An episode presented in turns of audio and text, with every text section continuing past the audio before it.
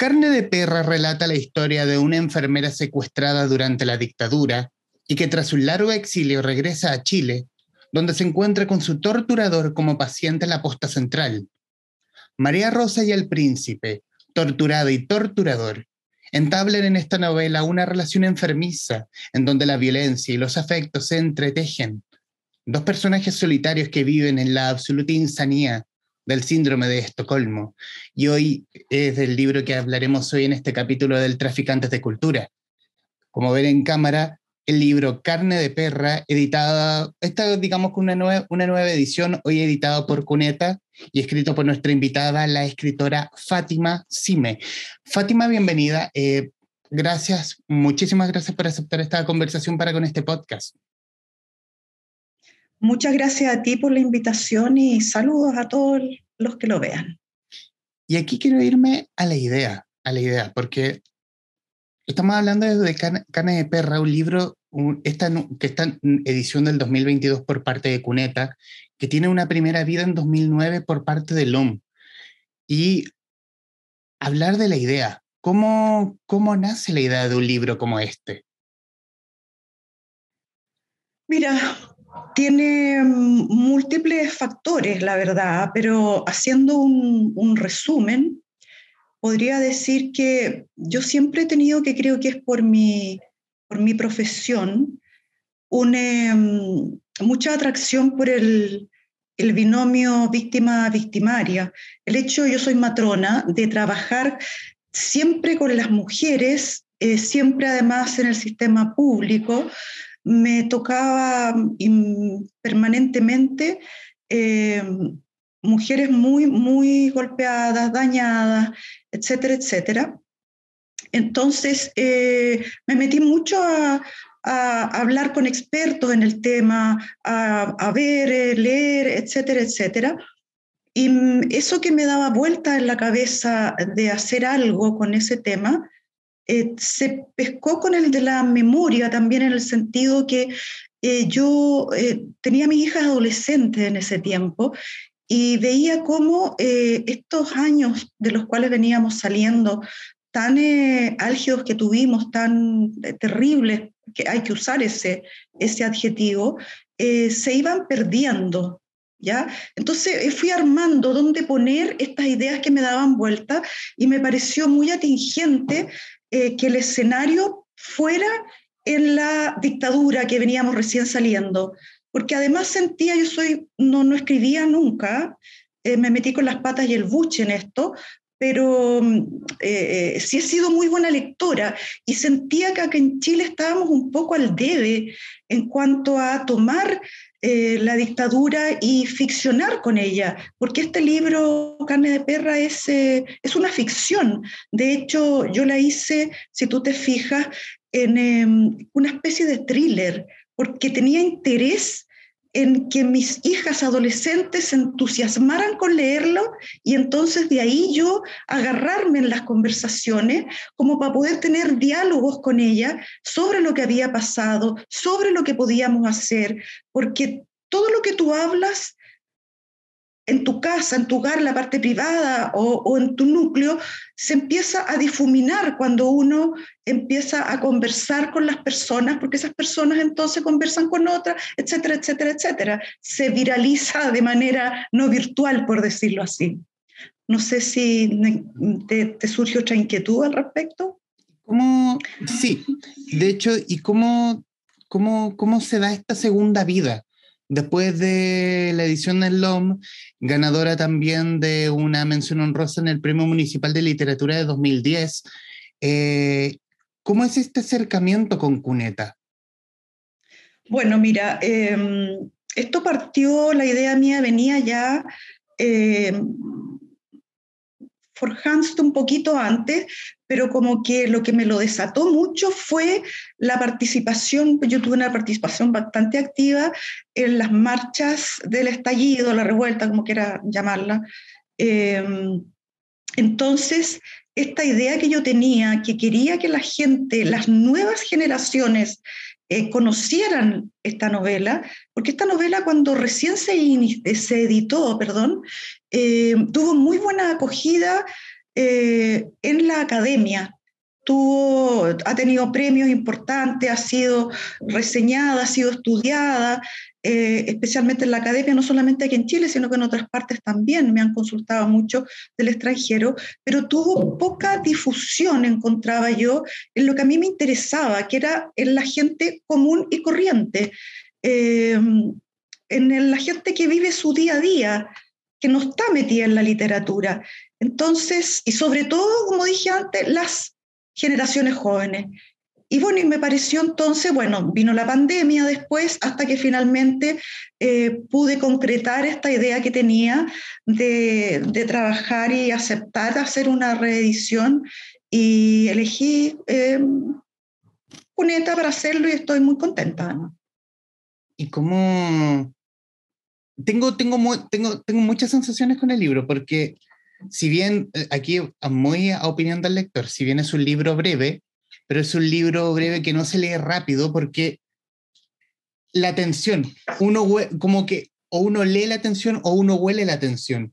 Y cada, punto, y cada punto, cada página del libro está como en una tensión alta, cuando está como entre las divagaciones o los pensamientos de María Rosa, que es la protagonista, o en otros momentos de, la historia de ella con el príncipe, con el torturador.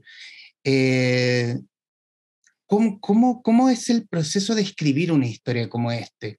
Una historia de por sí rara, porque no, siento que no, no se no, que primera vez que yo veo como una, como una historia que gira en torno a la dictadura, donde está el encuentro entre la, entre la víctima y el victimario, y en esta relación síndrome de Estocolmo e, extraña. Bueno, he tenido opiniones diversas porque otras personas me han dicho que justamente es una novela que la, a pesar de ser eh, difícil de repente de leer, eh, voy a hacer un paréntesis para contarte que a mí me extraña mucho que en otras partes han dicho que les parece una lectura terrible, brutal, descarnada, y, yo digo, ¿por qué una ficción? Porque esto es netamente una ficción, se describe con esos adjetivos, siendo que la realidad tú puedes tener a tu vecino que tiene un pariente o tiene su padre que fue detenido desaparecido y no provoca tanta como eh, adjetivos de ese calibre como los que a mí me han dado con esto que es ficción. Bueno, me ha, me ha llamado un poco la atención eso. Otras personas me dicen que, eh, por el contrario, a pesar de todo eso, la leen muy rápido, porque como es un thriller, tienen ganas. Yo no quiero, por favor, que hagamos ningún tipo de spoiler, porque los thrillers cuando se hacen spoiler, no como que se quita la, esa cosa que a uno le hace seguir leyendo pero me parece estupendo que la diversidad de lectores eh, tenga también una diversidad de opiniones según eh, cómo se acerca a la lectura. Eh, esa es la gracia que tiene la, lectura, ¿no? los procesos, los procesos creativos. Y en cuanto a tu pregunta, bueno, se armó la historia con mucho, mucho, mucho tiempo. Yo me demoré mucho en hacer esta novela me demoré, yo diría, cinco años, seis años, con mucho estudio de campo, eh, especialmente eh, con médicos, eh, psiquiatras, y, y también yo creo que se plasmó, la pude terminar cuando todos estos trozos que tenía un poco dispersos, que no hallaba cómo unirlos, eh, yo tuve la oportunidad de hacer un diplomado de guiones en la Universidad Padre Hurtado y me sirvió mucho para después como armarla, darle cuerpo. Pero no fue un trabajo fácil, fue bastante su lectura, la creación de personajes, la psicología, eh, armar bien el, binomio este, víctima-torturador, los diálogos, los tiempos verbales que se eligieron. Eh, hubo trabajo como todo, sobre todo yo que me metí a escribir con las patas y el buche, si yo no, no vengo de la literatura. Ahora, el libro... Por favor, no, por favor. Dime. No, no, no, nada. No, lo que, lo que, le, lo que le decía, eh, o agregar en el fondo, es que hay, mucho, hay momentos o gran parte del libro donde se lee como si fuera un diálogo de teatro, como un monólogo teatral, en el fondo, porque no están como estos diálogos propios si fuera una novela común y silvestre. Son diálogos de teatro donde uno ve como a la protagonista en el escenario sola en un fondo negro, así como, como me lo imagino yo en la cabeza en el fondo. Claro, yo creo que tiene que ver con esto que te contaba de mm, mi guion, mi diplomado en guiones, que mm, nosotros para aprobar el diplomado teníamos que presentar un trabajo, una especie de, tesis, em, donde teníamos que hacer un guion de teatro. Y yo ocupé este argumento que ya tenían los trozos, digamos, hice un guion de la carne de perra en el fondo. Entonces, claro que sí, hay una amalgama entre las dos cosas. Por eso que tiene bastante de diálogos teatrales, como dices tú. Y en la construcción de la protagonista, de María Rosa, eh, hubo mucho de construirla desde la, desde la psiquis, desde la mentalidad, mucho estudio de campo, mucho de, ese encuentro con mujeres respecto de su profesión como matrona. Mucho, mucho de eso y mm, me da mucho orgullo ver que en ese tiempo yo no estaba metida en, ningún, en un, feminismo activo, por decirlo así. Eh, de hecho, alguien me preguntó una vez en una entrevista en la primera edición que tuve con la, con la novela si yo pertenecía a algún eh, movimiento feminista. Yo le dije que no, que el trabajo lo hacía día a día tratando de, construirme yo eh, en mi matriz cognitiva, por decir así, machista. Y eso ya es bastante. Y ahora el movimiento feminista ha tomado un cuerpo y una fuerza enorme, pero en ese tiempo, cuando se editó la, la novela, no era así, digamos, y la novela es profundamente feminista, digamos. María Rosa eh, me han dicho cómo tiene un estereotipo como tan alejado de una mujer, me preguntaron hace poco, una mujer que anda por los bares tomando sola, eh, etcétera, eh, que tiene encuentros sexuales. Claro, eso al machismo le debe caer muy mal, o a los estereotipos ya que tenemos tantos binarios, ¿no? pero yo quería construir mi personaje así eh, para poder demostrar también la vacuidad que tenía esta persona, cómo venía llegando ella, que en el fondo eh, era había sido, venía del exilio, eh, pero había sido una impostora en el exilio y esa carga es muy grande también. Entonces mostrar ese vacío de las emociones, que, que, no tenía cómo ella hacerlas reverderar, hacer que, que, que, se conectara con el exterior, em, eh, fue construida con la mirada mía que tengo de muchas también mujeres eh, golpeadas, etcétera, etcétera. Y la otra parte, eh, como para también romper un poco de los estereotipos, que las mujeres tenemos que ser como bonitas, que nunca podemos hacer em, salir de los moldes, por decir así, que nos han impuesto la construcción del personaje también se ve como una, una mujer que no, no, está, bueno, fuera, fuera obviamente de la historia que trae consigo María Rosa, que no está adaptada a la realidad, como al, al actual Chile versus el Chile de antes, previo a Alonso, post, que, eh, o post caída de Salvador Allende. No, no se ve como adapta, adaptada. Es como, imagino, creo yo, no me ha pasado eh, no, de conocer a un exiliado de que haya tenido que volver a Chile y de pronto que se adapte inmediatamente al país, porque de pronto el país que conoció antes ya no existe y él, y él o ella regresa a un nuevo país. Por supuesto, o sea, es un problema que en, en este caso que se está haciendo una ficción puede que esté un poco exacerbado, digamos, o, eh, bueno, es ficción, pero evidentemente eh, no, no, hay que ser ni médico ni psiquiatra para darnos, para darse la idea de lo difícil que debe ser la reinserción de las personas que tuvieron que salir del día a la mañana a, una, a un exilio. Y yo creo que eh, el regreso eh, es tremendamente difícil para cualquier persona. Y, estamos al debe un poco en, eh, en estudiar, en las reparaciones que deben haber, en una serie de otras cosas. Yo siento que se ha hecho mucho, es verdad, pero estamos al debe en ese tema, porque es tremendamente difícil, tremendamente difícil. Y en la construcción del otro personaje, de El Príncipe, de Emilio Crank, eh, ¿cómo, ¿cómo, es darle carne a un personaje siniestro como este?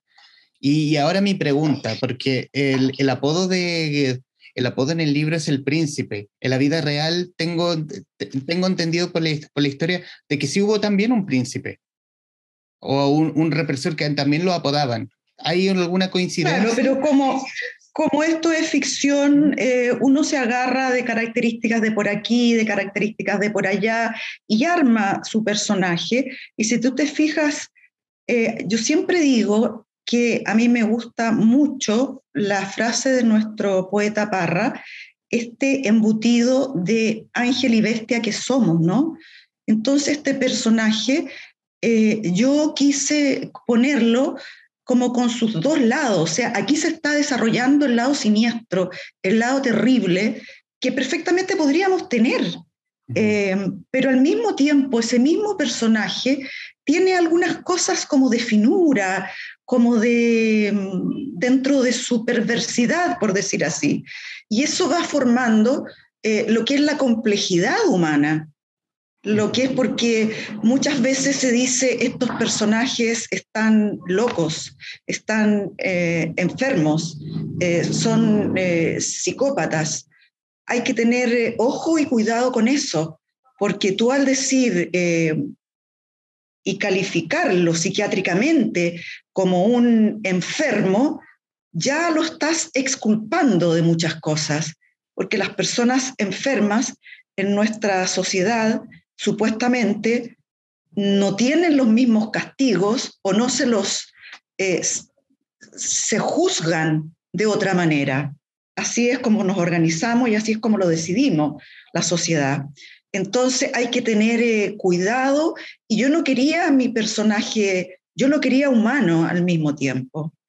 Eh, cuesta hacer eso, cuesta mostrar un lado tan perverso y que al mismo tiempo uno pueda ver emociones y sentimientos de por medio, como el síndrome de Estocolmo, ¿no? de, parte de ella principalmente hay unos momentos del libro, siento, voy a estar, voy a cuidar de todos los spoilers habido y por haber, Fátima. Sí, por favor, eh, por favor. Eh, momentos de, y de hecho lo anoté en un libreto, una libreta, en un libreto virtual que tengo, como hay momentos de, como de violencia y de intimidad, incluso de confianza ante la vileza del ah. horror que se, que se está viviendo y que imagino que debe ser difícil de construir. Claro, bueno, ahí hubo mucha, mm, el ir probando distintos escenarios, distintas eh, locaciones y distintas formas de abordar el problema. Y uno va probando, algunas le resultan y otras no, digamos.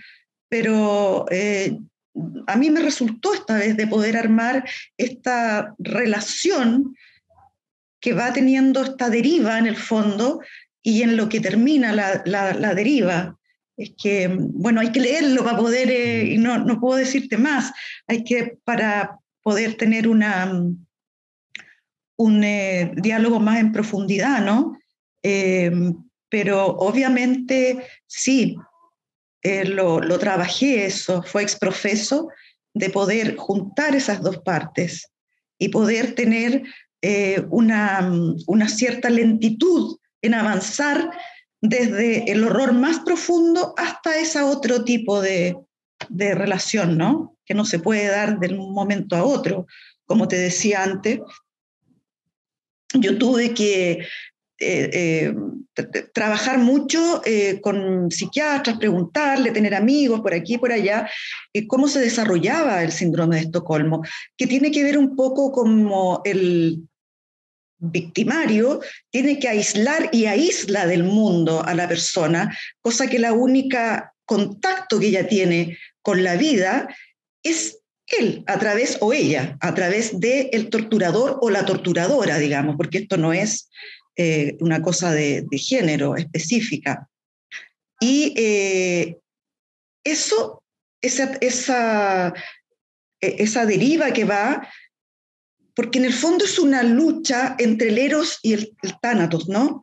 Cuando tú te sientes tan cercana a la muerte y te han aislado de todo, te queda la única sensación como de salvación a través del eros. Y de ahí se cree, bueno, es la explicación que hay de por qué se puede desarrollar un síndrome de Estocolmo. Ya, que esto, como te digo, no solamente pasa aquí, sino que han habido casos de, mm, me refiero aquí en el, cuento que está ficcionado en la carne de perra y que puede haber pasado en dictadura, sino que hemos sabido de estos casos de incluso padres que han tenido en un subterráneo por años a hijas y han seguido teniendo hijos con esa hija y, que sucede eh, esto de gente que aísla un torturador o una torturadora que aísla completamente a la víctima. El victimario, victimaria, aísla a la víctima para que no haya ningún contacto y entonces se da el caldo de cultivo para que se desarrolle un síndrome de Estocolmo. Al menos así lo explica la, la psiquiatría, ¿no? Estamos con Fátima Sime, autora de Carne de Perra, editado por Editorial Cuneta. Eh, quiero irme a, las voces, a cómo está armada la historia. Siento que hay una conexión perfecta entre, entre la voz de la protagonista en gran parte de la historia y en ciertos momentos donde, ella va, donde la historia va hacia el pasado y donde es una voz omnisciente. ¿Cómo fue esa búsqueda? Bueno, mira, eso fue, eh, como te decía también antes, que uno eh, elige, va tomando opciones y a veces de 10 opciones le achunta una y las demás fueron todas un fracaso. Yo siento que uno de, lo que realmente fue un éxito, que, eh, que salió, resultó bien exitoso, fue la elección de las voces. Yo elegí que la voz del pasado, si tú te fijas, cuando se relata el pasado, está en un tiempo de un presente continuo y con un narrador omnisciente. En cambio, la voz del presente está en un tiempo verbal pasado y con un narrador en primera persona. Eso fue elegido especialmente para que em, lo que era más terrible, lo que era más eh, que te acercaba más a, lo, más, fuerte, por decir así, eh, te diera una sensación con la voz en tercera de alejarte un poco. Y cuando yo necesitaba describir al personaje que estaba, venía llegando completamente vacía de emociones, eh, ocupé entonces la voz en primera, pero con un tiempo verbal en pasado. Y por lo que yo he escuchado y porque cuando la he leído ahora a bastante distancia, digamos, de año que uno vuelve a releer su propia creación, eh, me parece que funcionó muy bien esa lección. ¿Y qué hace a, juicio del autor, obviamente, que un libro de 2009, Carne de Perra, tenga una segunda vida y se lea tan actual como la vez que se publicó? Bueno, eso lo dirá el tiempo y la crítica, no sé. Yo espero que sea así, pero en todo caso yo espero que sea una lectura que, que es lo que todo escritor desea, que trascienda en el tiempo, que pasen unos buenos años todavía y, se siga leyendo con, eh, como con, con agrado, digamos. Es lo que deseamos, pero me parece que yo no puedo opinar mucho al respecto. es como una, un deseo. ¿Y, qué sensaciones te deja esta, esta nueva edición en formato físico por con Cuneta, ya con distribución en librerías? En lo personal, obviamente. No, no, por supuesto, no. Yo estoy muy contenta porque me gusta como objeto libro, me gusta mucho. Esta, eh, la portada se hizo con mucho cariño, conversando mucho con la eh, diagramadora, eh, la diseñadora, hizo este collage mm, que a mí me gustó mucho y le ha gustado a la gente también. Me gusta el color rojo que tiene detrás, lo que transmite también. Y, me ha gustado mucho la recepción que ha tenido hasta el momento, porque los chicos de Cuneta se la han jugado. Siento que se la han jugado muy bien. Yo estoy muy contenta con ello. En los minutos que nos quedan de esta grabación, eh, Fátima, bueno, darle las gracias por este tiempo que se dio para con los traficantes de cultura. Eh, gracias a ti. decir también y yo tomaría el, lo, que le, lo que le dijeron que es una novela brutal, pero, una, pero brutal en qué sentido? Porque en el fondo quiero yo, quiero yo que me sorprendan, quiero que me remuevan el piso, y eso sí, y eso obviamente lo consigue Carne de Perra. Con el, con el ritmo con el que cuenta la historia, hay, hay momentos donde uno llega a empatizar con los protagonistas y a veces, o sea, o se pone, o se pone en el lugar donde o empatizo o no. Y, y también uno va caminando también esas mismas calles que camina María Rosa. Eh, ese como Santiago, yo me lo imagino como gris, como, como que huele hasta la humedad de Santiago, en, en, ese, en el barrio que, en las calles que recorre, que juega perfecto con el ritmo de thriller que, que, que, puso en la historia misma. Y, y, bueno, ¿qué más poder decir que siempre va a haber un momento de conversar de nuestra historia? Y siempre es un momento para, para no olvidar en el fondo, porque han querido como taparlo, como, como, como, como uno tira el, el, polvo debajo de la alfombra. Eso uno han querido tomarlo respecto de historias de la dictadura sobre todo que quienes buscan la reconciliación cerrando la puerta por fuera. Tienes toda la razón, yo soy una convencida de que lo que nos hace personas, a mí me gusta mucho la neurociencia, he hecho diplomados de neurociencia, y lo que nos diferencia de muchos animales es el tipo de memoria que tenemos. La memoria es algo sumamente importante en el, en el humano que somos.